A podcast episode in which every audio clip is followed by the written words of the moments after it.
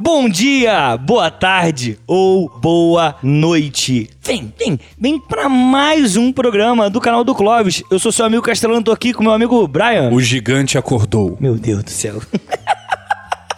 E do meu lado esquerdo, o meu camarada, o dono, o rei do universo, Clóvis. Ele acordou e depois voltou a dormir.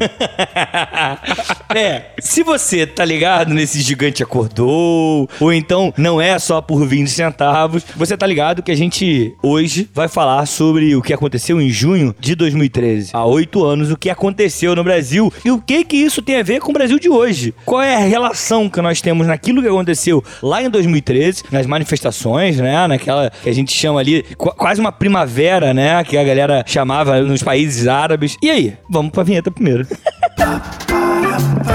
Canal do Clóvis.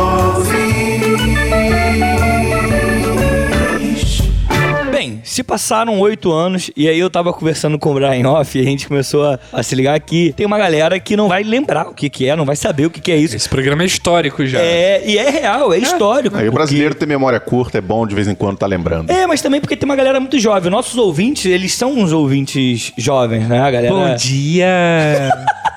boa tarde, boa noite! Já brilhou o sol. Vem, vem! Playstation! Esse PlayStation é uma coisa antiga, só queria Já falar é isso. antigo é. também. Mas, é, Brian. Brincadeira, tá? Só Não, rapidinho com os ouvintes Mas aí, foi tá? ótimo, eu adorei. Brincadeira, tá, neném? Brian, vamos fazer aquele preâmbulo de sempre? Vou te pedir aí pra você falar o que, que foi essas jornadas de junho de 2013. Porra, bota aí duas horas de Não, cronômetro é, pra é poder óbvio que vai ser explicar. bem rapidinho. Então. é óbvio que a gente não vai aprofundar. É. Mas é só pra galera situar o que, que foi. Só pra gente depois começar o desdobramento. E aí pegando algumas ganchos que você foi falando. Vai lá no tempo de um Stories. Valendo! Calma aí, não, não tem Não, história tá ligado não que é só coisa antiga, né? É. Valendo! Programa É que retrô. Stories. É. Meu Deus. Bom, vamos lá. Junho de 2013 foi um mês onde começaram alguns protestos em São Paulo. Basicamente, a motivação inicial foi porque anunciaram no início do mês em São Paulo, na prefeitura, o aumento da do tarifa Estado de... também. Foi um É, do Estado, complô. isso. Não, mas foi Estado e, E prefeitura. e prefeitura de São Paulo. É, é, aumento nas tarifas de ônibus, por 20 Metrô e centavos. trem. É, ônibus, metrô e trem, 20 centavos a mais do que era o valor. E a partir daí um grupo organizado chamado MPL, né, Movimento Passe Livre, começa a organizar alguns protestos na cidade, tipo Avenida Paulista. É, essas- e o primeiro foi na Avenida Paulista com 5 mil estudantes. É, né? e- eram basicamente estudantes, jovens, É. assim, em geral, né? Não tinha uma população muito. um recorte muito heterogêneo. Aí houve uma repressão policial que foi um pouco Enorme, agressiva. extremamente assim. agressiva. É. E a partir daí começaram a formar novos atos com cada vez mais gente. Mais gente. E tanto é que o grito amanhã vai ser maior, se proliferou ali É, também. porque no, no dia seguinte, né, no, no, no próximo ato seria maior, eles iam agregar mais gente. E de fato começaram a agregar, né, cara? Se a gente parar pra pensar que no primeiro teve 5 mil, no segundo já tinha quase 20. É, e depois aumentou ainda mais e a polícia reprimiu ainda mais. Na Ainda época, mais. o governador de São Paulo era o Alckmin, né? Sim, sim. Então tinha toda uma lógica ali que a mídia também vendia de que uma parte era manifestante que tinha um protesto legítimo, que tinha uma pauta, mas tinha uma galera que era vândala, e é esse E- nome do vandalismo, essa ideia de que, ah, tem manifestante que é bom, tem É, manifestante e foi que é a primeira vez que eu ouvi o termo Black Bloc Black no Bloc, Brasil. é. Eu nunca tinha escutado aqui. É, eu acho que não, não lembro também. Com as manifestações aqui. Pode Black- ser que tenha existido, mas eu não lembro. É, Black isso- Bloc é uma tática de... Sim, de- é uma de- tática que já existe em vários Isso, locais, isso. manifestações. Muito de se proteger também, proteger os manifestantes. É, e, e é uma tática onde a galera sai de preto, com a cara é, coberta, né? Sim. Justamente porque é uma galera que vai meio que bater de frente real com a polícia, assim, vai tentar distrair, vai tentar, de alguma forma, é, desviar o foco da polícia da agressão que ela tá direcionando para os manifestantes, né? Então, os Black Blocs, eles usam tá- táticas e técnicas de dispersão, De escudo pra de proteger. escudo, enfim, tem várias outras coisas. E aí disso vinha, por exemplo, é, em alguns momentos as manifestações rolava atear fogo em alguma coisa, teve ônibus, né? Teve um, um- Aquele crime absurdo que é um crime contra a humanidade, que é quebrar vidro de banco, né? Que é um negócio assim realmente condenável, assim. E, e eles tacaram não desejo fogo... pra nenhum banco, nenhuma família de banco que tenha vidraça de sua, de sua agência quebrada. Porque realmente, ah, nossa, vai penalizá-los demais. É, vai, vai ficar prejuízo. Aqui, eu. E teve um carro, um, um carro da, da Record também, que aí eu lembro até hoje de uma das cenas mais incríveis que eu vi, que foi o, o da Atena.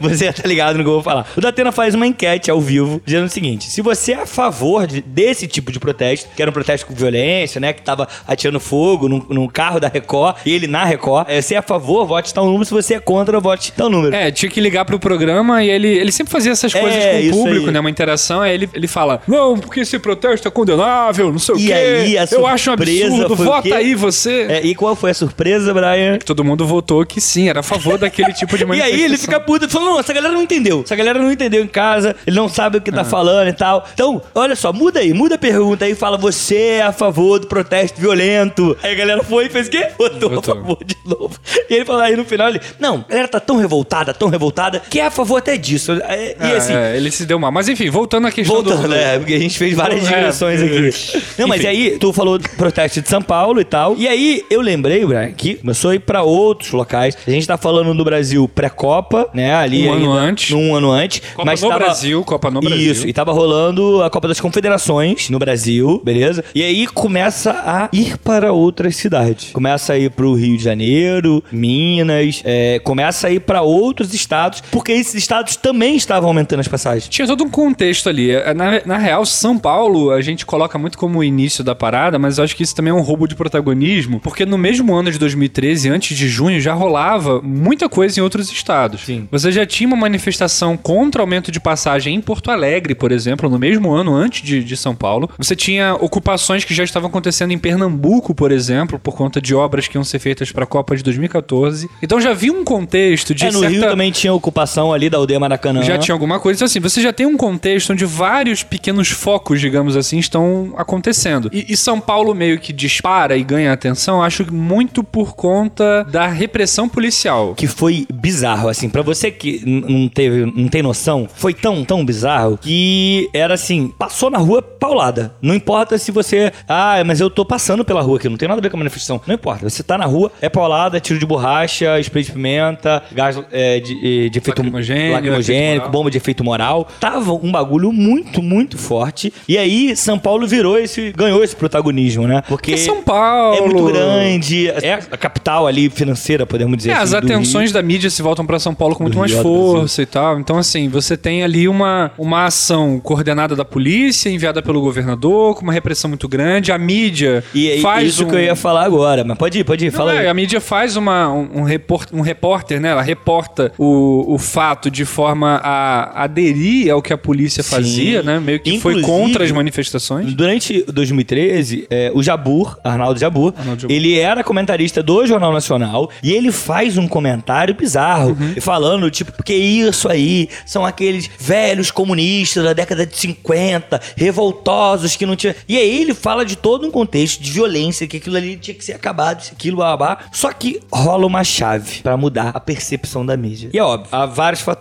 mas o principal foi quando a jornalista da Folha, a Juliania, não é? Alguma coisa assim. Não vou lembrar o nome, dela. mas foi uma ela jornalista. toma um tiro de bala de borracha no olho. Ela, e é assim, a entrevista dela é muito forte. Ela falando que ela, durante vários momentos do- na manifestação, era uma manifestação violenta da polícia contra os manifestantes, já tinha uma repressão E muito também violenta. já tinha um certo estresse generalizado nos Sim. manifestantes que já iam também com um pouco mais de Claro, agressividade. claro. A coisa foi crescendo, de Total. fato. E aí, olha que doideira. Ela fala que em alguns momentos a polícia apontava a arma pra ela, mas, tipo, ela tava com um crachá enorme da Folha e tal. O cara não vai atirar no jornalista da Folha, tá ligado? É diferente. O rolê não é na periferia, sabe? É diferente. Tá falando com uma pessoa da Folha. E aí, ela fala que numa dessas pessoas olha pra ela, aponta a arma atira no olho dela. E assim, a imagem do jornal dela no chão, com a mão no olho Sangue e o pra sangue caramba. jorrando é muito pesado, muito pesado. E aí, Aí muda. mudou a chave. Porque calma aí. A, a violência não tá. é, Eles começam a entender que a violência é contra qualquer um. Porque a jornalista deles sofreram, tá ligado? A jornalista dele foi lá e tomou-lhe um tiro no olho. E a partir dali, o Arnaldo Jabur, ele aparece no Jornal Nacional novamente, falando que houve uma percepção errada do que eram as manifestações,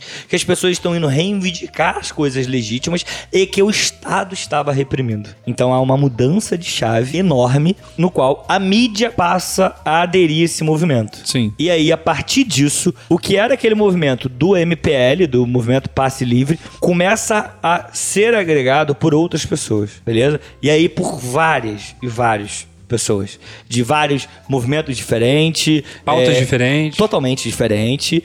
E isso que começa a transformar a coisa diferente. É, a, a gente pode deixar isso mais pra frente É, um pouco, mas porque- assim, o que, o que acontece é que a partir de junho você vai ter mobilizações nacionais cada vez maiores, com mais e mais assim. E foi uma é, sequência. Foi dia 10, dia 13, dia 17. É isso que eu ia falar, com mais ênfase, É, com dia mais 23, repetição. e assim, um período muito curto. Hoje, é, em, em junho, rolou uma manifestação, dia 19. Isso, isso. No, em maio rolou outra manifestação, ou seja, diferença de um mês. E óbvio que tá aumentando, É. mas a gente E tá... a gente tem uma pandemia, tem uma série claro, de coisas. Mas a gente tá falando de, tipo, três dias de diferença pensa.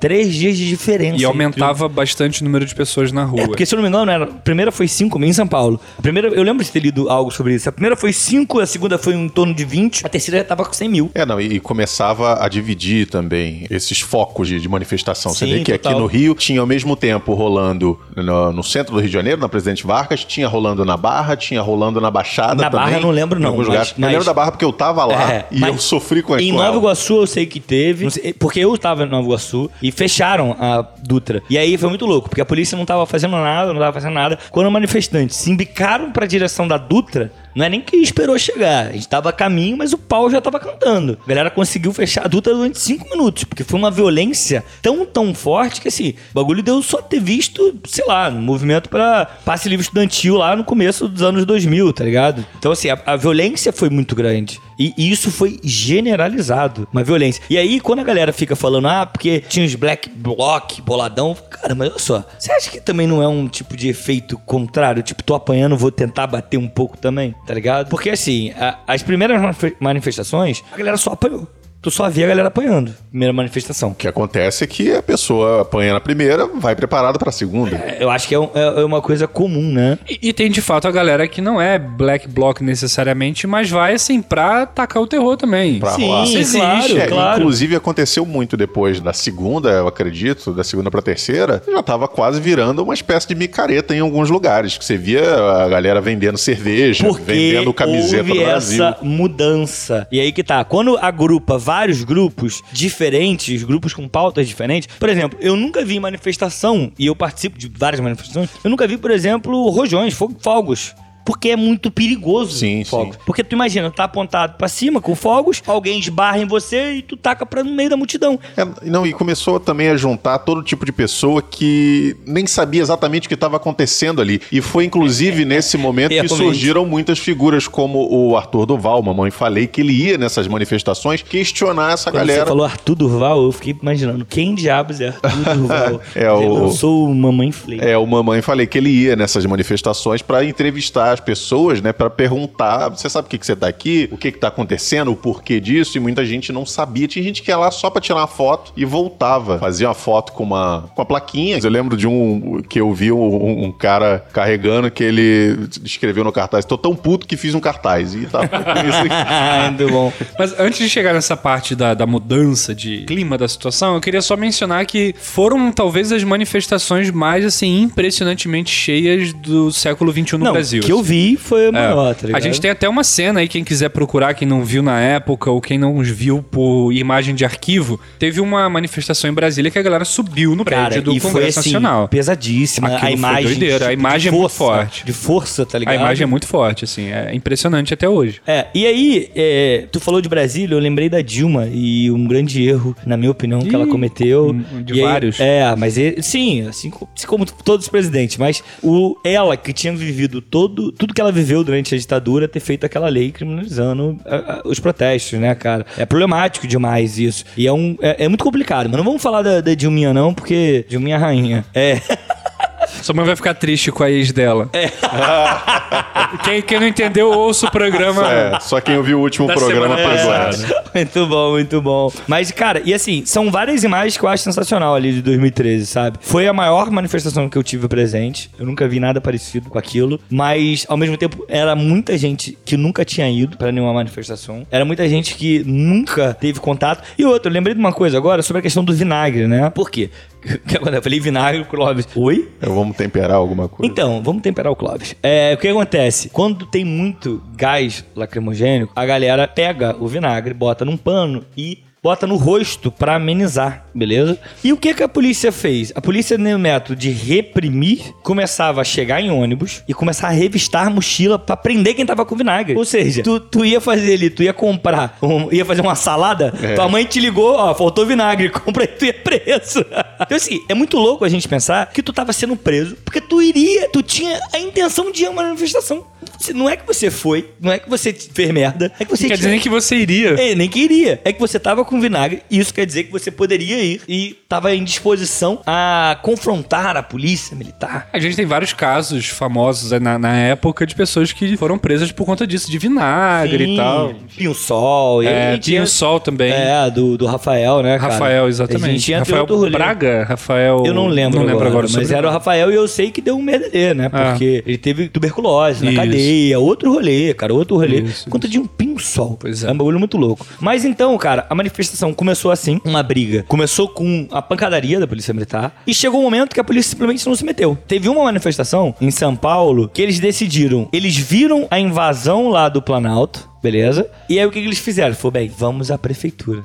E eles foram em direção à prefeitura. Não teve polícia, mano, que impedisse. Eles começaram a quebrar, atacar fogo e tal. Foi doideira. Até o momento que alguém, eu acho que foi o secretário de comunicação do, do Haddad, virou e falou: ó, não vai ter jeito, a gente vai ter que ligar pra tropa de shopping. E aí a tropa Lembrando que o Haddad era, prefeito, de São, Paulo. é. Foi no dia que queimaram o carro lá do- da, da rede da. Como é que é? Record. Que viraram e tacaram fogo. Isso, isso. Então, assim, foi nesse dia. E a tropa de choque chega, meu amigo, que é o seguinte: sem conversa Lambendo. mano, de todas as formas. Que foi nessa manifestação, ou não, não foi, já tinha, a- o, o- já tinha virado já o start já pra, pra não, calma aí, a galera, a polícia tá muito violenta. Então houve essa, esse massacre, essa é a realidade. A gente não tem como falar da polícia militar agindo nessa manifestação sem falar de um massacre. A gente tá falando de, por exemplo, numa manifestação do Rio que eu fui, tava eu e o Diogo, que já esteve aqui, meu parceiro, e aí a gente deu... Teve duas vezes. É, ah é, pode crer. E cumprimos a cota de citar o Diogo no programa. Ah, é, pode crer, a gente tem esse vício, né? Tem que parar com isso. Vamos fazer uma camisa, citei Diogo.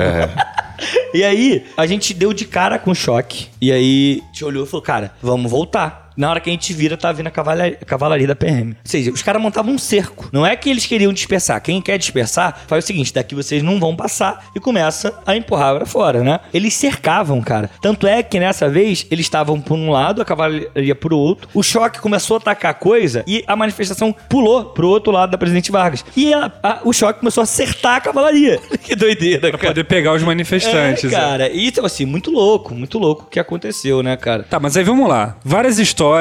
Sim, eu sou o cara Histórias. aqui. Não, não, não só as suas, mas assim. histórias, nossas histórias. várias histórias em geral sobre esse momento e, e talvez a pessoa que esteja ouvindo e não sabe, né, não vivenciou isso como a gente. Venceu agora pela minha história. É. A pessoa deve estar se perguntando, mas caraca, como é que o negócio cresceu assim? É, realmente, cresceu de uma forma impressionante, assim. Foi um. um- e aí tinha um lema que eu até usei aqui na abertura, né? Que é a, do- a ideia do gigante, gente acordou. acordou, né? Que na verdade é um negócio que vai acontecer no ano de 2014, com mais ênfase com a questão da Copa. Da Copa. Porque o que acontece? 2013 depois emenda em 2014, porque também já rolava um mal-estar com as obras que o governo da Dilma vinha fazendo para adequar-se à Copa do Mundo, que ia ser realizada em 2014 aqui no Brasil. E essas obras, elas eram muitas vezes é, elefantes brancos, né? Aquela ideia de uma obra faraônica, Sim. que depois não vai ser usada para nada, que é distante de tudo. Tinha a ideia de obras que, para serem construídas, estavam removendo famílias. No caso da Aldeia Maracanã, por exemplo, É. em Pernambuco, acho que aconteceu a mesma coisa. Então já tinha um mal-estar crescente ali que em, 2013 em 2013 deu um start, deu um gatilho, digamos assim. E a coisa foi, mesmo que 2013 tenha parado em certo momento, porque esse, esse pico de manifestações depois baixou. Mas um grande pico também foi no dia da final da Copa das Confederações. É, né, também foi. Foi um negócio enorme. super violento, Isso aí, agressivo. Extremamente. foi no Rio, né? Foi, foi. Foi no Rio. Extremamente violento. Enfim, e, e aí já tinha um outro movimento surgindo ali que era o Não Vai Ter Copa, que era do ano seguinte, Sim. a população se revoltando contra a ideia de uma Copa do Mundo porque não tinha contexto econômico para isso. O Brasil estava numa crise econômica, tinha vários problemas internos e as- os manifestantes não achavam que seria adequado para aquele momento você ter uma Copa do Mundo. Então começou a surgir um outro movimento. Aí vai vir música que era usada para Fiat, se eu não me engano, era de um carro novo da Fiat que estava lançando, quem cantava a música era o Marcelo Falcão do Rapa, que ele falava de vem pra rua, não sei o quê. E aí isso virou nome de movimento, Virou, aí. foi pra rua mesmo de verdade. E tinha uma série É, de o coisas próprio surgindo. gigante acordou era de um comercial do Johnny Walker. Era um comercial do Johnny Walker, perfeito. Ai, pode crer, eu tinha esquecido É. disso. E aí isso tudo foi sendo incorporado pela galera na rua pra fazer os protestos. Né? Então, assim, 2013 não tá sozinho também, porque ele dá início a uma série de coisas que vem depois. É, assim. e, e algumas dessas aí que você citou, eu não sei se foi já, já é, é com essa intenção, mas essa questão do não vai ter Copa já foi ali pegando a rabeira desse protesto do não é pelos 20 centavos, e eles começaram a emendar todas essas uma atrás da outra. Essa sequência ela foi evoluindo, ela começou com essa E intenção dos 20 centavos. três anos depois. É. Tá, vamos deixar pra Não, depois. sim, eu só falei só que ela desemboca Mas é isso que o. Clóvis está falando, né? Uma coisa vai juntando na outra, né? Esses acréscimos de assuntos foram sucessivos. Não, não teve um, um- um intervalo. É porque, da, da forma como você falou, eu estava entendendo que o movimento não vai ter Copa aconteceu em 2014. Teve também, mas já estava tendo a Copa. É. Mas ela teve ali do meio pro final dessas manifestações de 2013. É, o junho, junho deu um start, né, cara? Muito grande do tipo, vem pra rua, é, é, co- como você falou. É, né? Amanhã vai ser maior. É, amanhã vai isso, ser maior, porque o- o que o que eu- gigante acordou e aí foram aglutinando reivindicações, É. inclusive a Copa. né? Até o ponto que ficou um pouco perdido, ficou um pouco disperso qual era o tema original e, aí culminou com esse ponto em que algumas pessoas não sabiam nem porque estavam ali mais. Eu vi um documentário que eu vou até. Vai ser minha indicação, eu esqueci o nome dele agora, e aí depois eu procuro, porque tá anotado. E justamente isso: chega um cara e fala, mano, tu tá aqui por quê? Não, porque tem que protestar. Mas tá protestando o quê? Ah, não, por conta do PC 37. Aí ele. PC, ela é, PC 37, que vai acabar a corrupção, vão, de- vão deixar. Não, acabar não. Porque era PEC Ah, 37. é verdade, Só que ela não- a também. pessoa não sabia explicar, tá ligado? Ela tava perdida ali. E foi isso que o Clóvis falou, né? É, é- é- foi, a coisa foi inchando tanto que virou eu preciso ir pra rua, nem que seja só por ir. Exatamente. E tinha essas, essa percepção já construída de que tava tudo errado, de que o Brasil não tava indo bem. O Brasil tava lascado. Tinha várias coisas, é, pré-Gil, né? aí, Que o Brasil não estava indo bem e que era necessário fazer alguma coisa. A população tinha que se engajar no processo. É, sei lá, a gente ficou longe das ruas, né? Tinha uma, uma ideia assim de que o Brasil estava muito parado, de que as pessoas não protestavam por nada e tinha muita coisa errada. Então era importante ir pra rua. Eu lembro que nessa época eu já dava aula e eu lembro de uma turma minha de terceiro ano, que no colégio que você trabalha hoje, inclusive, Ah, é. que numa aula minha é, tava se organizando, se articulando pra ir pra manifestação. Aí Maneiro. perguntaram se eu ia e tal. Eu falei, não, não vou, não pretendo. Não, mas por quê? E quando você não queria ir, né, você era interrogado. Interrogado, assim. É, e eu tinha, sei lá, meus motivos na época. Eu acho que, sei lá, não, não sei o que que era, por que que eu não iria, mas Mas eu não vejo você, tipo. eu nunca fui a uma o cara manifestação. da manifestação, é, tá assim, de fato, é. Eu acho que tem muito essa coisa, assim, a gente tem que saber onde é que a gente consegue render mais, né? É, eu acho isso que manifestação é mais estressante do que. Não que não seja estressante pra pessoas que vão, porque também Sim. é, porra, polícia, o caralho. Claro. Mas assim, tem gente que tem essa disposição, digamos, eu, eu me disponho pra outras coisas, talvez, sei lá. Pra manifestação nu- nunca fui muito, realmente. De Nossa. qualquer forma, é. O quê? Eu fui aos baldes. É, então. É, eu fui involuntariamente nessa de 2013, porque, como eu falei, eu, escolha. eu trabalhava na Barra da Ué, eu Tijuca achei que era na uma época. fila. Eu trabalhava na Barra da Tijuca nessa época e os empresários liberaram os seus funcionários em hora, porque estava tudo avisado com antecedência, e liberaram, ó, a galera vai ter, sei lá, eu não me lembro que horas ia começar, vai começar a manifestação aí às 5 da tarde, às 4 nós vamos liberar todo mundo para ir para casa e não passar por isso. Só que a manifestação na Barra da Tijuca e eu sou um morador de Queimados. Ou seja, não tem como. Não dava Só certo, quem né? efetivamente morava na Barra conseguiu se esconder a tempo. E o que aconteceu ali, porque eu não cheguei a ver a manifestação em si, foi um desespero, uma loucura para se tentar chegar em casa e fugir. As pessoas que não queriam fazer parte da manifestação, foi um desespero para tentar chegar em casa. E, e era uma loucura, as pessoas disputando lugar em ônibus, tentando entrar no- no- nos coletivos. Desesperado. né? E era um desespero. Né? Pessoal que, que tá ouvindo e não viu, de novo, eu vou reforçar esse tempo todo, porque a gente tem uma galera que talvez não saiba do Sim, como claro. foi, né? Cara, pensa um dia de Rock in Rio, só que Na rua. com muita tensão. porque agressivo, o Rock in Rio a galera tá indo se divertir. Na manifestação não é isso. Não, é- tá indo com medo. A galera vai com medo. Com já. medo, com raiva, com sentimentos mistos, mas é muita gente. Não, bagulho surreal. É muita gente. É, é pensar que eu lembro até hoje que a gente chegou uma uma das manifestações no Rio. A gente estava chegando à prefeitura do Rio sabe? Que fica ali na Presidente Vargas, no Piranhão. Quando a gente tava chegando no Piranhão, tinha um brother que, tipo, tava na Candelária e falou, mano, eu não, não vou conseguir encontrar vocês. Porque tava lotado, tudo tomado, tudo, É, a tudo. Presidente Vargas ficou tomada totalmente. Totalmente, totalmente. Muita gente, muita gente, muito pá de gente. E o- esse dia foi o dia que o Rio de Janeiro foi sitiado. Eu tava com o meu camarada Thiago Schubert. E aí, cara, rolou esse estresse. A gente falou, ó, vamos pra Lapa, vamos correr pra Lapa. A gente fica num bar bebendo. Não, acabou, mano. E aí, na hora que a gente tava indo, um outro camarada mandou mensagem. Falou, ó, esquece, Lapa tá sitiada. A polícia tá aqui mandando fechar todos os bares. Falou, ó, vamos pegar um trem. Tava perto do Supervia, vamos pra casa, acabou. Não tinha trem. Não, mano, não tá, a polícia não tava deixando a gente entrar pra pegar trem, tá ligado? Aí o que, que a gente fez? A gente falou, mano, tem que dar um jeito. Aí a gente conseguiu passar por um cantinho, correu pra, pra, pra plataforma, entrou num trem e foi o último trem pra Rio- pra Baixada, tá ligado? O último, último trem pra Japeri. Então, assim, o Rio de Janeiro foi totalmente sitiado. Foi totalmente. é, Assim, eu falo muito que eu nunca vivenciei isso na minha vida. Porque, por exemplo, vamos pegar Nova Iguaçu, quando fecharam a, a Dutra. Era só sair da Dutra. Saiu da Dutra, a PM parou. Acabou. É, mas isso já não funcionava muito pra quem tava de transporte coletivo, né? Aí não tinha muita escolha. Porque os coletivos não estavam tomando caminhos alternativos. Não, não, eu tô falando da, da galera, entendeu? Das pessoas em si. Por Ah, exemplo, sim. quando a galera. No trem, eles fecharam. Não estavam deixando a galera pegar trem, tá ligado? Já no. no- já, em- Nova Iguaçu, não. Nova Iguaçu acabou, acabou. Ó, só sair da Dutra, não quero confusão, os caras quatro. Então, assim, a gente vivenciou o caos e, mais uma vez, a gente fala: é, eu nunca vi nada parecido e várias e várias pautas se aglutinando. Várias, diversas. E muitas pautas extremamente vazias. Ah, eu tô aqui pra melhorar a educação. É óbvio que tem que melhorar a educação.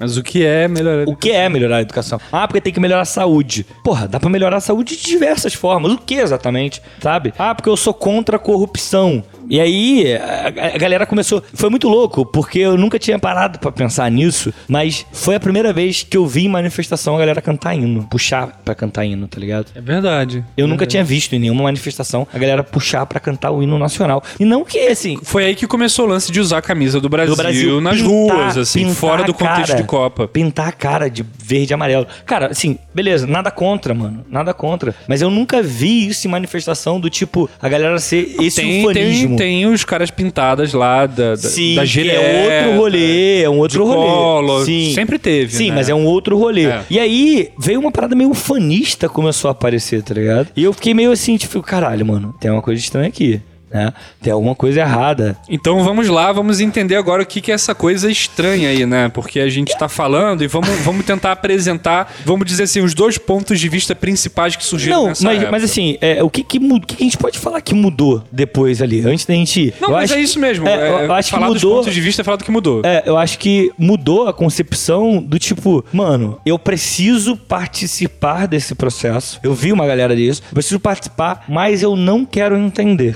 porque é muito complexo. E de fato é. É, uma galera que queria só bater ponto lá. Só dizer que fez parte daquilo. Sim, e tomar um, um- tomar de assalto algumas paradas que não é costume, entendeu? Que não é tão simples, que não é rotineiro de acontecer. O fato de ver bandeiras do Brasil sendo vendidas nas manifestações é um bagulho novo. É um bagulho que eu nunca tinha visto na minha vida. Tanto é que eu me espantei a primeira vez. Ué, por que estão vendendo bandeira do Brasil aqui? Eu nunca vi isso. O que que tá acontecendo aqui, tá ligado?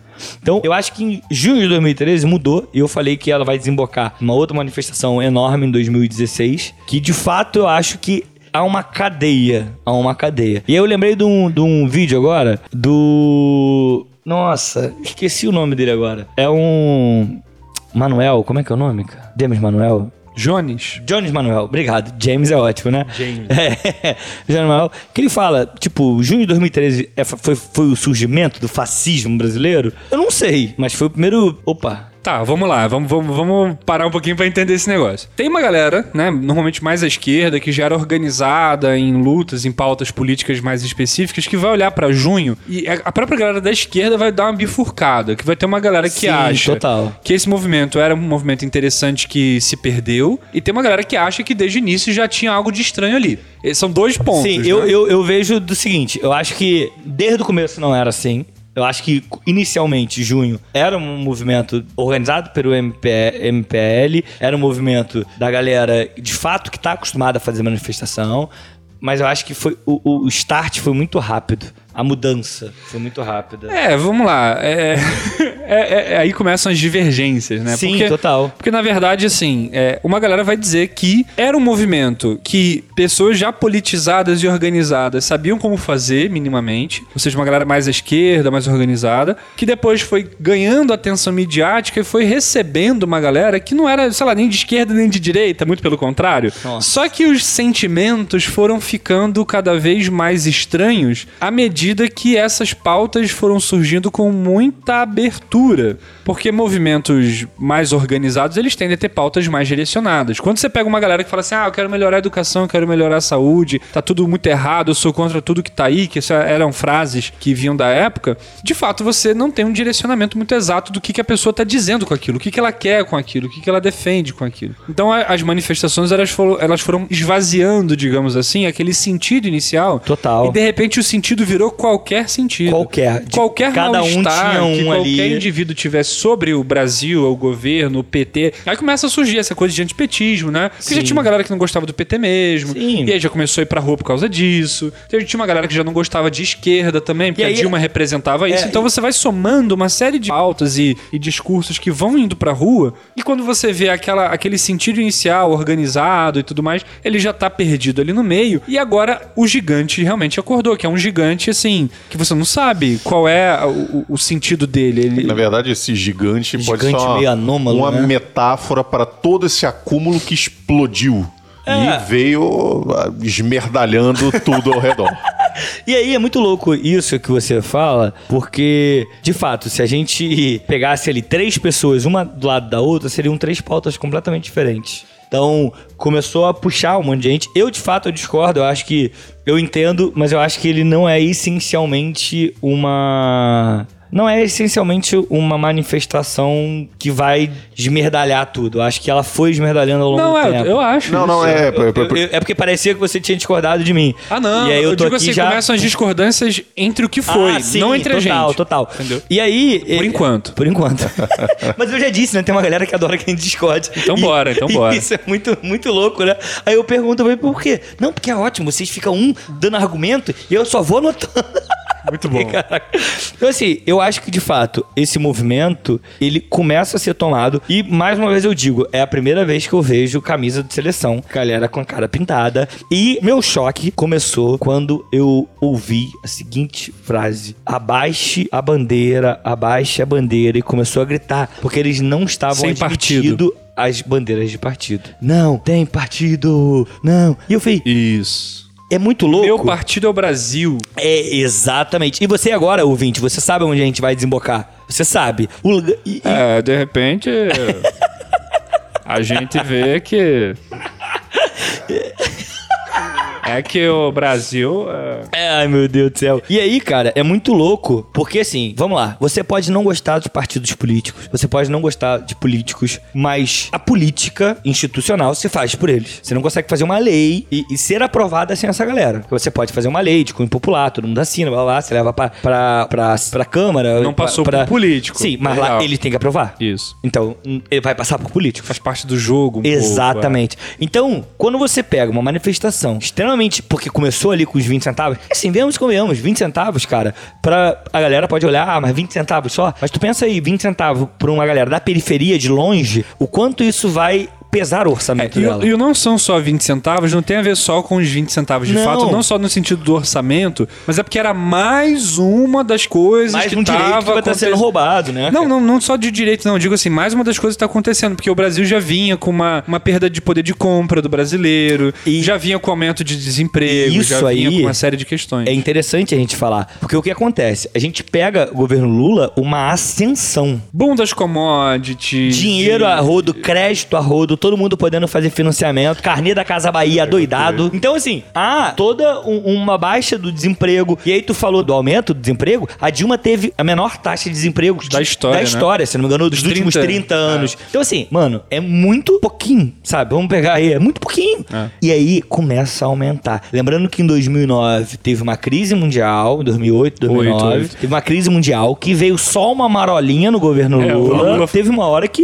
a coisa bateu. sério, é. Então a Dilma pegou isso tudo. E essa galera que tinha, que nunca teve e pela primeira vez teve um poder de compra, sentiu que não tinha mais. Aí É. falou, mano, Porque começou a comprar no crédito e de repente começou a se endividar. porque não tinha como pagar o crédito, porque começou o dinheiro começou a ficar escasso, as coisas começaram a aumentar. E pela e é muito louco, porque foi neste período da Dilma ali que o aluguel esteve mais caro na história. Ah, É, tipo, teve um aumento na cidade de São Paulo de 170% do aluguel. 2013, né? É. Ou 11, não É, não foi 2012 ou, ou 2013, alguma coisa Ou assim. seja, a, a coisa realmente, assim, perto do que tá hoje, nossa, eu tenho saudade, mas Sim. em relação a poucos anos anteriores, Tava, é, tava muito Tava ruim. muito ruim. Tava muito ruim. Tava muito ruim. Então os 20 centavos representava tudo isso, representava também os 20 centavos. Então, Também, fico puto também. ah, não era só 20 centavos. Não, era pra além dos 20 centavos, mas era também os 20 centavos. também, é claro, o tá movimento ligado? passe livre era pra isso. Exatamente. E mais uma vez eu falo, cara, a galera da, da periferia, cara, tu tira aí 40 centavos por dia desse cara, é uma falta que faz. Eu ia falar que já dava pra comprar um arroz, mas hoje em dia não dá, porque hoje em não. dia... não, e muitas vezes não era só 40 centavos, porque o cara pegava mais de uma condição. né? Exatamente, chefe, exatamente. Então, assim, a gente começou a ver uma. Ah, como é que. A, a- a Marília, não é? Marília Moscovitch. Ela usa um termo muito bom que é o roubo da pauta. É, a Marília Moscovitch, só pra falar, Vai é lá, uma, ela é socióloga, né? Ela é formada em Poeta. Eu descobri que ela é poeta esses dias, que alguém É, me mandou. Também. é, e ela, enfim, a- analisou esse período, ela teve manifestações, né? E ela é uma vidente. É, ela pegou ali, mais ou menos na época, ela escreveu um texto no Medium, se eu não me engano. Sim, Medium, isso aí, que tava na época tava bombando o Medium. É, ela já meio que apontava que aquelas manifestações estavam indo por um caminho meio estranho. Porque ela começou a ver coisas estranhas. É muito bom isso. Que ela começa a apontar as coisas que ela foi vendo e coisas muito estranhas, muito peculiares. Do tipo, o lance do rojão, ela cita, que ela, pra ela é rojão, pra gente é, é fogos, né? Ela fala que ela nunca tinha visto aquilo. E aí a questão da bandeira começa a assustá-la. Tava sendo. As manifestações eram marcadas pelo Facebook Isso, pelos eventos Facebook, é, do, do, do Facebook. E aí ela viu um evento marcado por um dia diferente do que o MPL estava marcado, mas toda a estrutura da página era do MPL. Dava a cara do MPL. Tipo, imitando. É, mas só que ele dava o roteiro da manifestação. Dizia por quais ruas ia passar. E o MPL nunca divulga, porque não tem lógica você divulgar, porque para fazer uma emboscada é muito mais fácil. Como é que você divulga isso? É porque Então- tem um negócio ali diferente. Exatamente. E ela começa a analisar, ela vai procurar no Facebook dessa galera que criou e não tem nada de politizado, não tem nenhuma coisa, tá ligado? E aí a gente começa, hoje eu faço essa análise, né? Que a gente começou a ver o movimento que você falou, vem pra rua, começa a ver um outro movimento que começa a surgir ali, que é o MPL. Que é diferente do MPL. Exatamente. Por favor, beleza? Então a gente começa a ver um surgimento de uma galera, a gente começa. Por isso que eu, eu falei mais cedo que 2013 dá início àquilo que vai desembocar em 2016. E depois quiçá, de 2018, com certeza. Exato, entendeu? Porque a galera começa a ir pra rua, começa a baixar a bandeira, há um- uma briga interna, porque você não pode estar com a bandeira do PT, porque o PT é safado, isso é aquilo. Já tinha toda a coisa do mensalão, Sim, uma série de rolado, desgastes exatamente. ali. Terceiro Copa mandato seguido do PT, do PT. isso desgasta natural. Sim, total. natural. E a Copa também já tava, deu um desgaste muito grande. Que dá um desgaste não só pra galera, assim, público médio, mas entre próprios antigos apoiadores do PT, isso também era uma questão, assim.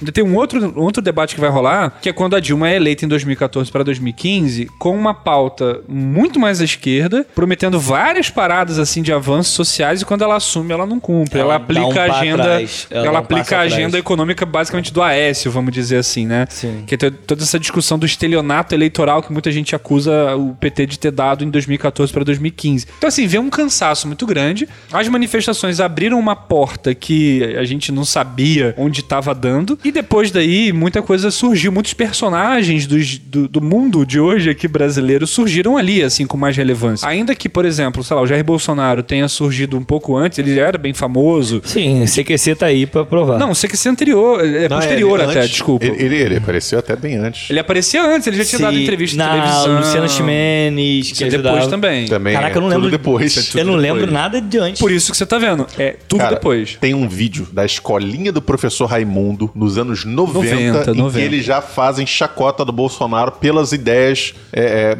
Tem, tem uma dele. charge do Aroeira também na década de 90 em que ele brinca com isso. Não. Enfim, só, só, só comentando Sim. então. Bolsonaro é um personagem que surge aí com mais força, com mais ênfase, embora ele já fosse conhecido. Você vai ter um MBL, aí do MBL se destacam dois nomes, que é o Kim Kataguiri e o Fernando Holliday, eu acho, que são os Sim, principais. mamãe falei também. Mamãe falei também, mas ele vai. É, mas é porque ele se juntou a eles depois. se eu Ele não vai me desembocar engano. lá em 2016, assim, lá pra frente, né? Então você vai ter essa galera é, de um lado, mas do outro você vai ter Guilherme Boulos, né? Que vai surgir com o MTST também nesse período, que também já existia, mas começa a ganhar um certo protagonismo ali. E você vai ter outras pessoas mais à esquerda, movimentos que vão surgir a partir dali, grupos organizados de pessoas, de mulheres negras, de LGBTs, que, como eu falei, as pautas explodiram todas ali. Então, muita coisa que hoje nós temos mais, assim, normalizada na nossa população, em termos de disputa política, também aconteceu ali em 2013. Sim, é por isso que eu falo que, assim, é muito ruim falar isso. Mas eu não consigo demonizar. Porque eu conheço uma galera que demoniza 2013, porque desembocou, e de fato desembocou no que a gente entende hoje como bolsonarismo. A gente não pode dizer que não foi assim, porque foi assim. É, veio dali também É, um pouco. eu, eu, eu vejo muito assim. Mas ao mesmo tempo eu vejo que deu uma força pra uma galera que era extremamente reprimida, que tava muito quieta, que eclodiu a partir dali, né, cara? Sim. Então, 2013 foi bom. Começou a ter homem de homem branco de 40 anos com óculos escuros na rua, camisa do Brasil, sabe? Esse estereótipo assim. É,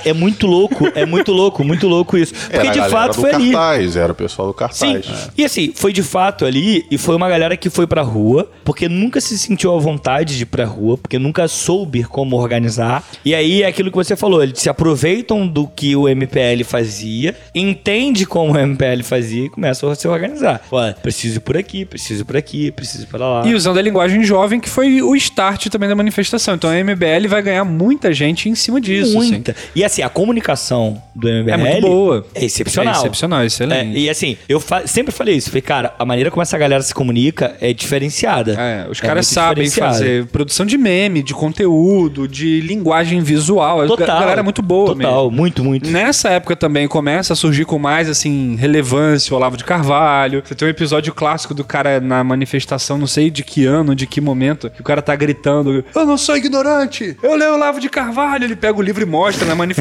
do nada. Então, assim, você começa a ter.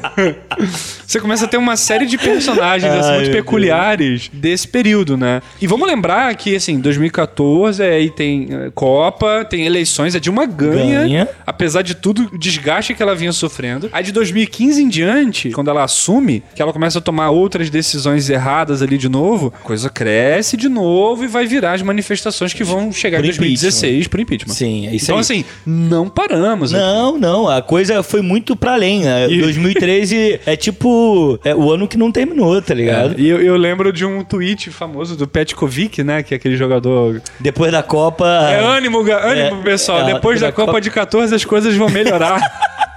Muito bom, muito bom. Cara, assim, Envelheceu mal esse tweet. Não, total, total. Então, assim, hoje eu falo muito isso pra galera que, tipo, hoje o lugar onde nós estamos está intrinsecamente com 2013, sabe? 2013 marcou muito o que a gente vai vivenciar agora. Quando essa galera vai pra rua e pede, por exemplo, intervenção militar, porque ela tomou coragem a partir de 2013. Já tinha até gente dizendo. Sim, ali. total, mas ainda assim, ó.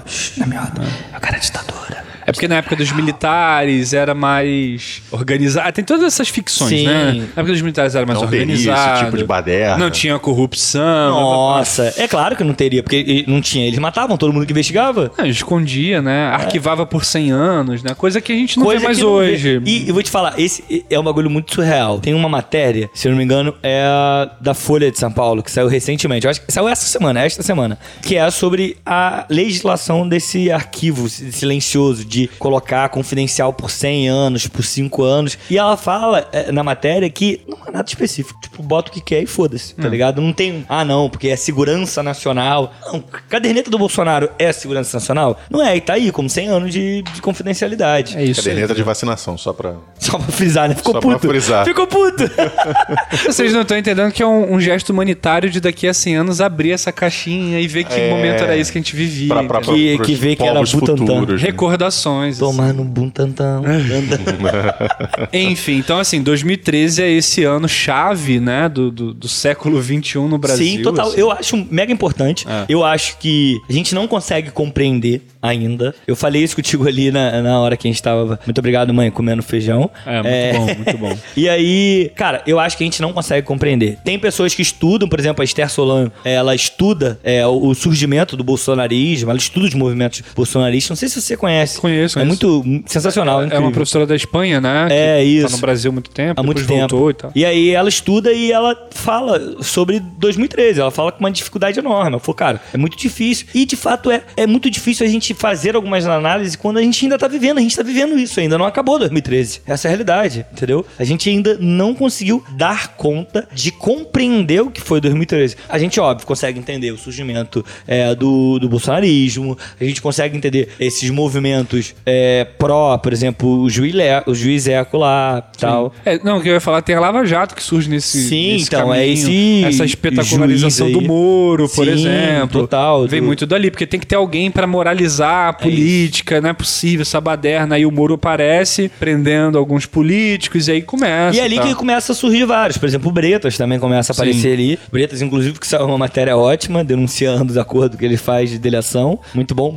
Bretas Quiete Queimados, Exatamente. é, da nossa cidade. O melhor Clóvis que não, não, não tinha conhecimento sobre Não isso. sabia que era, É, né? ele é de Queimados. Inclusive, aluga ah, ah, alguns imóveis. A família dele aluga alguns imóveis pra prefeitura da cidade. Então, assim, a gente tem o surgimento de vários e vários. é, era muito embrionário, mas já dava pra sentir desses movimentos que, por exemplo, o lavajatista, é, o bolsonarismo, o lavismo. Tudo O começou a retorno do militarismo. Exatamente. E também a esquerda, um, um- reforço da. Por exemplo, acho que eu não lembro de uma discussão tão forte sobre feminismo, pautas LGBTs, movimento negro. Tudo bem, sempre existiram. É, mas eu acho que ali também projetou uma galera. É, tu tá falando que foi pra externo, né? Porque tinha aquela coisa meio interna, uma discussão meio em núcleos muito específicos. É, eu acho que, o- que o debate se tornou popular mesmo. Tornou popular, público, né? assim, é, assim. é. Foi nessa época que surgiu também a Sarah Winter no Fêmen. Isso, Fazendo foi. Um estardalhaço, pouco por ali, é, foi, mesmo foi. período. é. Ela já tá solta? Não faço ideia. A tornozeleira. É.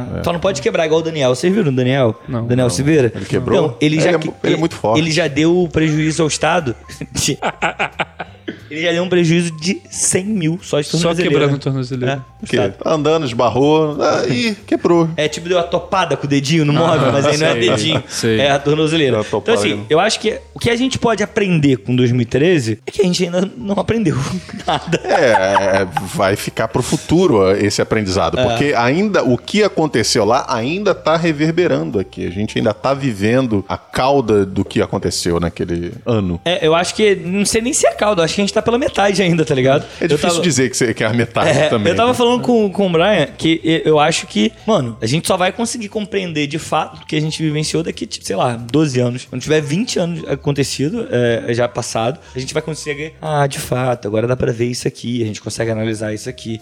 Porque, cara, foi muito louco tudo que a gente vivenciou, tá ligado? E tudo que a gente vem vivenciando. Quem imaginaria que naquela manifestação, eu lembro muito bem, manifestação eu tava, e aí tinha, na primeira, tinha uma bandeira do PT, uma do PSTU, uma do PCO, que eu nunca tinha visto uma bandeira do PCO pela rua.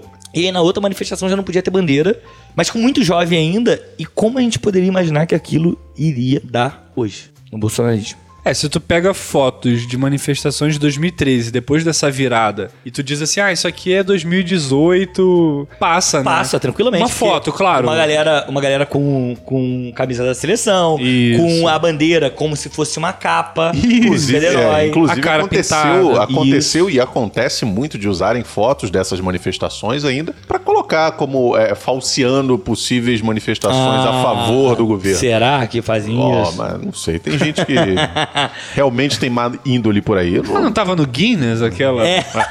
Um milhão, Enfim. um milhão de mortes. É, e aí o cara pegou um radar e viu lá que tinha 6 mil Pokémon. Ah, enfim. Então, assim, eu acho que a minha conclusão. Eu chego no sentido de o que, que a gente aprendeu é que a gente ainda não consegue compreender o que a gente aprendeu. Porque a gente não consegue entender o que, que a gente vivenciou. Porque não terminou. Sabe? É o ano que não acabou. É a conclusão que não tem conclusão, então. É, basicamente Esse isso. é o canal do Clóvis.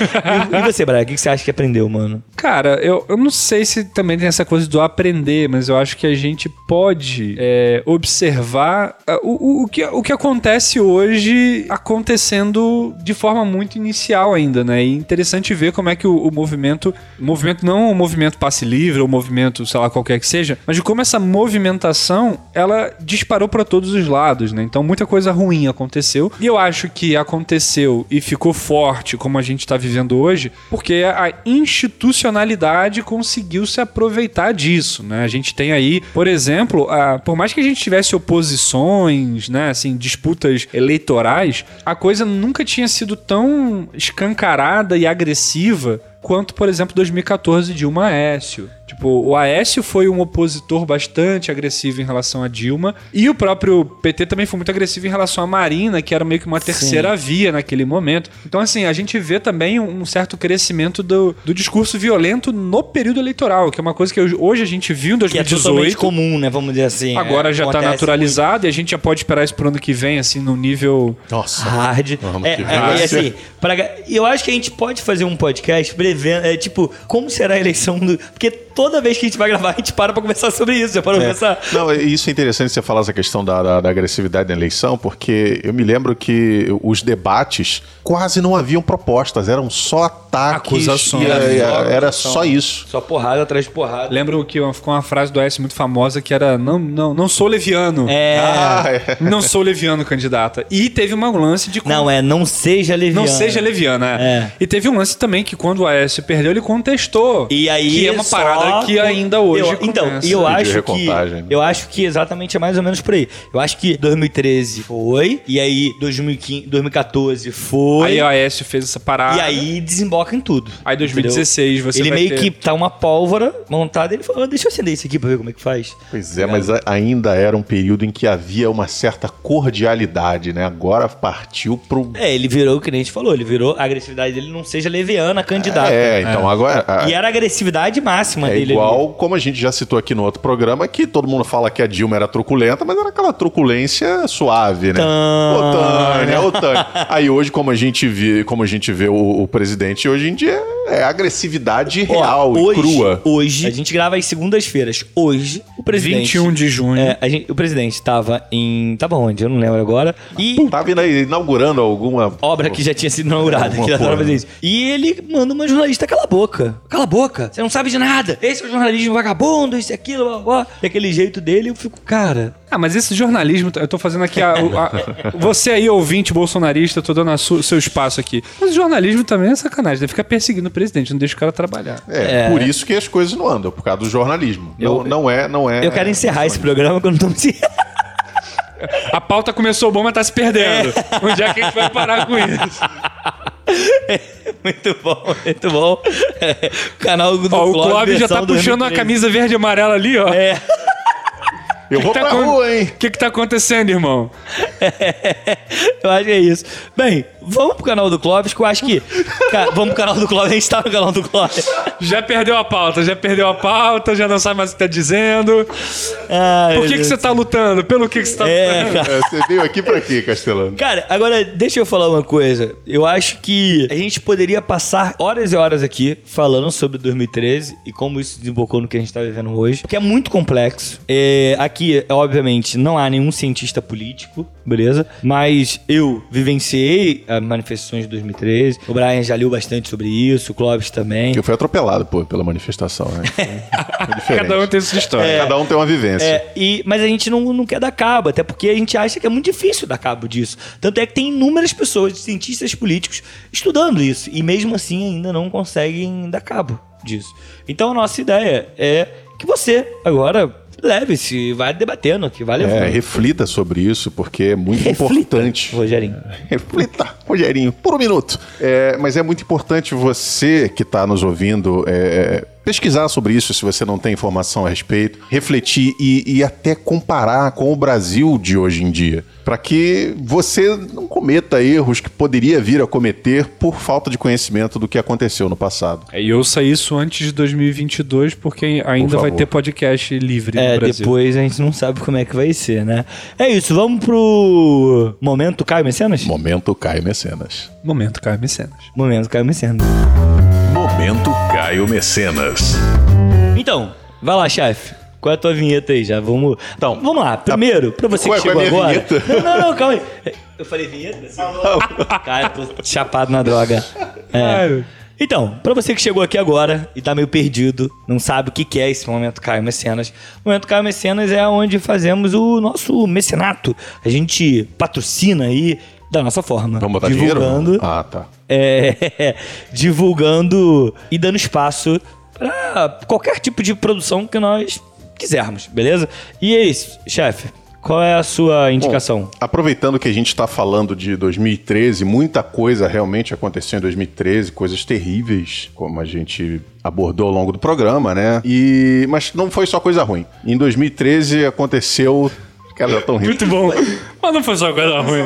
Não ele, foi só tentando, coisa- ele tentando aliviar, né? Não foi só coisa Passar ruim. o pano, passar e o se você tá aí é, é, pensando, nossa, 2013 terrível, quer dar uma relaxada, em 2013 foi lançado também o DVD do Toto, a tour de aniversário de 35 anos, um live em Polânia. Eu não sei. Muito bom. Não sei pronunciar isso em inglês, mas é a minha dica de hoje é assistam o DVD do Toto 35 anos que foi gravado em 2013. Sensacional. Uma dose de escapismo. pra Isso aí, um Eu pouco de acho que é bom, escapismo acho que- depois, depois acho- desse assunto denso. Inclusive, a gente tem um episódio sobre escapismo. No YouTube. Olha aí, procure. eu acho que inclusive já tá valendo uma revisão. É. É, porque já é outro contexto, né? Porra, real. Mas a gente A tava gente no gravou pré... pré-pandemia, não tinha pandemia, não tinha vírus. Não tinha... Caralho, é, Era só outro- tinha o Bolsonaro. era outro E o mundo, né? Witzel. É, a gente É, falou um e, e mesmo assim, a gente ainda tava no comecinho, né? É, mas já tava tirando na cabecinha. Mas já tava tirando a cabecinha, mas agora já tem 500 mortes no lombo aí, né, bicho? É. 500 mil, né? 500, É, que- 500 perdão, já tem mortes. 500 mil Queria- mortes Seria aí. tão, eu ia falar que seria tão bom só 500 Não, mortes. não, é, seria menos mas pior. Seria menos pior. E a tua, Braia? Fala aí. Cara, eu, eu vou, assim, é, quero indicar a melhoria da educação, da saúde. quero indicar o fim da corrupção. Lá no cu, Braia. Não, na verdade, eu vou indicar aqui. um- eu, eu sou um fã de carteirinha de um rapaz aí que, que é um, uma Obrigado, espécie... Brian. Não, que isso, Patrícia, que isso. Fico até enrubescida. Mas enfim, é, o Ivan Mizanzuki é um Porra, bom. muito bom. podcaster, né? Um clássico Já foi, do podcast. agora é é, ex, é ex. continua sendo. Mas não tem podcast mais. Mas vai tá tendo, tá produzindo. Ah, vai Tá produzir? produzindo. Ah, não é, sabia só não. que agora na Globo, né? É, quem pode, pode. Que isso. Enfim, o Ivan Mizanzuki, ele é um podcaster aí famoso por ter criado o Anticast, que é um dos podcasts mais, assim, talvez antigos que a gente tem hoje em dia, né? E o Ivan Mizanzuki, em certo momento da sua carreira ali Eu com... tô aqui rindo porque eu lembrei do último dia que acabou. E aí eu falando com o Brian, os dois chorando É. por causa do fim É, é, é porque o Ivan se despediu do, Sim. do Anticast, né? Deixou com uma outra pessoa lá, a Gisele Camargo. Que é muito boa, muito boa. Enfim, mas aí o, o Ivan, ele em 2015 cria um podcast narrativo, um podcast de. meio que um documentário, e, e ele faz isso em uma temporada, então ele faz vários episódios sobre o mesmo tema, que é o Projeto Humanos. Sensacional. Muito Muito, bom, assim, de alta qualidade narrativa, técnica de edição. Mas a quarta temporada do Projeto Humanos, especificamente, ela é um marco na história do podcast, assim, que é o caso Evandro.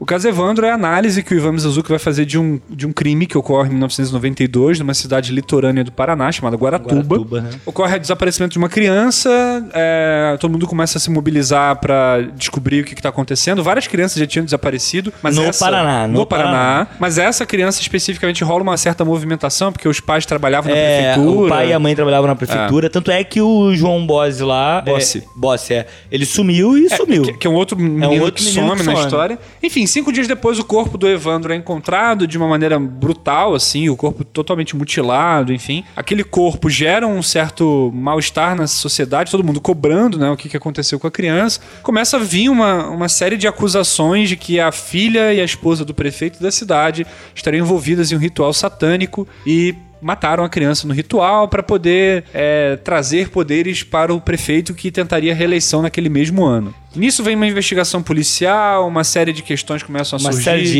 erros. De que- erros. Que o Ivan vai descobrindo e vai mostrando. que ele vai mostrando, vai revelando. Isso é um, no podcast, né? O Projeto Humanos, do caso Evandro. Enfim, ele faz um podcast de 36 episódios, de média de duração de uma hora e meia, duas horas. Incrível, impecáveis. Impecável, assim. É impressionante o trabalho. Mas eu tive um certo problema pra terminar, por conta da... Não, não, não. é muito aprofundado, Porque né? era muito pesado. Também. Porque também. é pesado, porque pesado. Fala sobre uma questão de uma criança que foi, cara, assim, corpo da criança. É. E, e, assim, a criança é um caso grave, mas tem todas as outras pessoas que são afetadas por isso. Porque depois você descobre que os sete acusados que são envolvidos nessa seita satânica, o ritual de magia negra, não sei o quê, depois você começa a ter uma, uma tese de que eles teriam sido torturados para confessar um crime que eles não Que eles não cometeram. cometeram. Então, na verdade, essa teoria da seita, não sei o quê, tudo tem um jogo por trás ali, político, que a polícia teria também participado de alguma forma para acusar essas pessoas injustamente. E aí entra preconceito religioso contra um pai de santo que tá na E cidade. aí, isso me lembra exatamente o que tá acontecendo é agora. aí que eu ia chegar. Ah, ok. É aí, é aí que eu ia É chegar. porque eu lembrei exatamente disso quando eu vi aquelas imagens. Eu falei, mano. Sem dúvida. E eu ainda falei com a minha mãe. Minha mãe ficou, não, você viu? Eu falei, mãe, vamos sentar aqui. É. Vem cá, meu amor. Vamos conversar. vou e contar tal." um negocinho pra É, você, é. exa- E eu fiz todo esse rolê que você tá fazendo. Continue, desculpa. O, o fato, assim, que eu não vou indicar o podcast, embora seja talvez a melhor indicação que eu poderia fazer, porque ele tem 36 episódios de várias horas. Mas se você tá afim de entender melhor esse caso e ter um- uma cobertura interessante, vá atrás de O Caso Evandro, que é uma minissérie Globoplay. documental na Globoplay, que tem oito episódios. Sete deles cobrem o caso Evandro e o oitavo cobre o caso Leandro. Né, especificamente, que é outro menino que desapareceu. É, e assim, é um trabalho primoroso de documentarismo. Assim. É impressionante. As entrevistas que eles conseguem com as pessoas daquele período, promotores envolvidos, advogados, pessoas que estavam ali, os acusados, alguns dos acusados dão entrevistas, jornalistas, autoridades, enfim. Além de um trabalho incrível de reconstituição que eles fazem da época, assim. É, a filmagem é muito boa. Não, é incrível, É, incrível. o clima, assim, é um clima de história de terror, porque eles montam a narrativa pra ter plot twist. Então, assim, é um- uma história real, todo mundo conhece porque deu na TV, todo mundo entre aspas. Mas, assim, o trabalho que eles fazem de contar bem essa história é impressionante. Aí o Ivan Mizanzuki tá no, no- no- na, na série falando um pouco sobre a pesquisa que ele faz. Enfim, é um trabalho, assim, que eu acho que é um marco do audiovisual brasileiro, assim como o podcast é um marco do podcast brasileiro. Então fica essa indicação aí pra vocês que, e que querem conhecer mais de um outro tipo de podcast, porque esse formato que a gente faz, ele é meio que o formato mais famoso de podcast no Brasil. Sim, é isso. Mas o formato narrativo, assim, de documental que o Ivan desenvolve Faz muito sucesso lá fora, faz né, muito sucesso cara? lá fora. E aqui, assim, eu acho que é um marco, é um ponto de virada da, da nossa produção de conteúdo, da produção na internet. E, cara, é um podcast que virou uma série da Globoplay, tá ligado? E fez com que o podcast acabasse. Como assim? Não, porque ele teve que sair do Anticast. Ah, não, é, ele saiu, mas porque- o podcast pô, é, o continua. podcast continua. É, mas, Mas é enfim, é, bom, é isso. bom. Assim, eu acho que é um marco. É, tanto o, o, o, o podcast, o caso Evandro, teve ultrapassou mais de 5 milhões de downloads. Assim. Isso é, É um negócio louco, né? absurdo. Muito louco. E a Globoplay tá tendo um sucesso grandíssimo com essa Sim. série. Então, assim, acho que vale muito a pena ir atrás. assim. Vale muito, muito, porque é muito bom. Eu muito passei, eu- teve um dia que eu, com os alunos meus, eu passei um episódio, do, o primeiro episódio da série, e os caras foram atrás, assim, Sim, maratonaram e foram assim. Só para fazer um pequeno adendo aqui, caro ouvinte, esse programa foi gravado no dia 21 de junho, então o caso que o Castelano e o Brian vão citar agora ainda não tinha tido o seu desfecho, beleza? Então segue de volta pro episódio. Tipo, Agora é. fala é, sobre por que, que você tá falando sobre essa questão do. Ah, sim, é. religião Você acabou tocando, eu esqueci. É, porque a desculpe. gente tá vivendo aí um momento de caçada, de- do Lázaro. É, Não é o Ramos. entre aspas, né? É, a um, entre aspas, de novo, serial killer, que é de Goiás, enfim, e ele tá sendo perseguido aí pela polícia e tudo mais. E se você assiste ao caso Evandro e você olha pra esse caso que tá acontecendo agora, você vê, assim, tudo se repetir. É isso aí. Erros primários da polícia, falta de organização, de inteligência, de estratégia, que é isso que tá acontecendo. Cara, hoje, exatamente hoje, 21 de junho, tá fazendo 13 dias que você tem inúmeras viaturas da polícia, homens às centenas, Cachorro, helicóptero. cachorro, helicóptero, drone, tem tudo atrás do cara. O cara está sozinho na mata, se deslocando a pé. E ninguém E ninguém consegue. consegue encontrar o cara, assim, é, é, é um problema de estratégia. e aí entram todo um. E aí o, caso Evandro tem tudo a ver com isso, e quem quiser assista, começa a vir uma mistificação desse homem. Eu vi gente, olha só o que, que aconteceu. Eu vi gente dizendo que esse cara ele tem um pacto com o demônio, e por isso quando ele entra na floresta ele não é visto. Porque ele fez esse pacto e aí ele ganha, tipo, uma espécie de poder sobrenatural, que aí ninguém encontra ele. Eu vi alguém compartilhando o story de um dos policiais que está envolvidos na caça. O cara faz um story fardado, com a arma na mão, e ele bota uma uma caixinha, aquelas coisas de enquete, sim ou não. Ele Ah, bota uma eu caixinha vi, e ele fala assim: esse, é, o Lázaro tem pacto com o diabo, sim ou não? Para as pessoas votarem. Tipo, a coisa se perdeu de uma tal maneira que você tem já a polícia entrando em terreiro de umbanda, em casa de, de, de santo, para tirar foto dos trabalhos E que tem dizer dos que aquilo altares. dali é na E dizer que casa. aquilo é a casa do Lázaro, sendo que a mãe dele já disse que eles são evangélicos, enfim. Então você tem uma série de problemas ali, de preconceito religioso, dessa questão mística, né, que, que envolve esse assassino. Enfim, é, é só pra mostrar que, assim, 1992, assim como 2013, também é logo ali nesse caso. É, é- e é isso. E repete, né, cara? Foi quase Que um loucura. programa sozinho meu aqui, É, desculpa. não, não, mas muito bom, muito bom. Cara, eu vou indicar duas coisas. Vou indicar um documentário e um canal. É, vou indicar o canal Do da- Clóvis. Muito bom.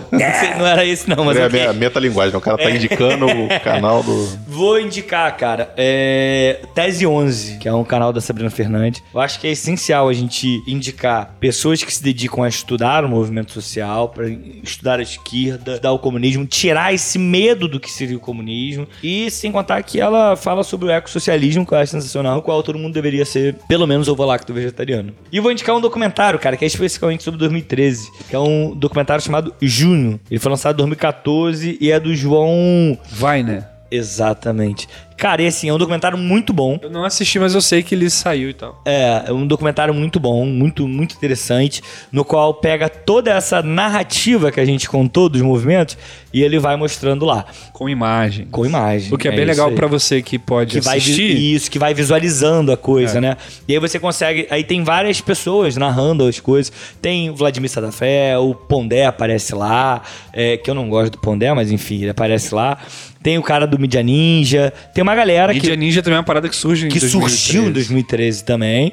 Então tem uma galera que passa e vai narrando como aconteceu a coisa. Eu acho que é bem interessante. Muito Bem, bom.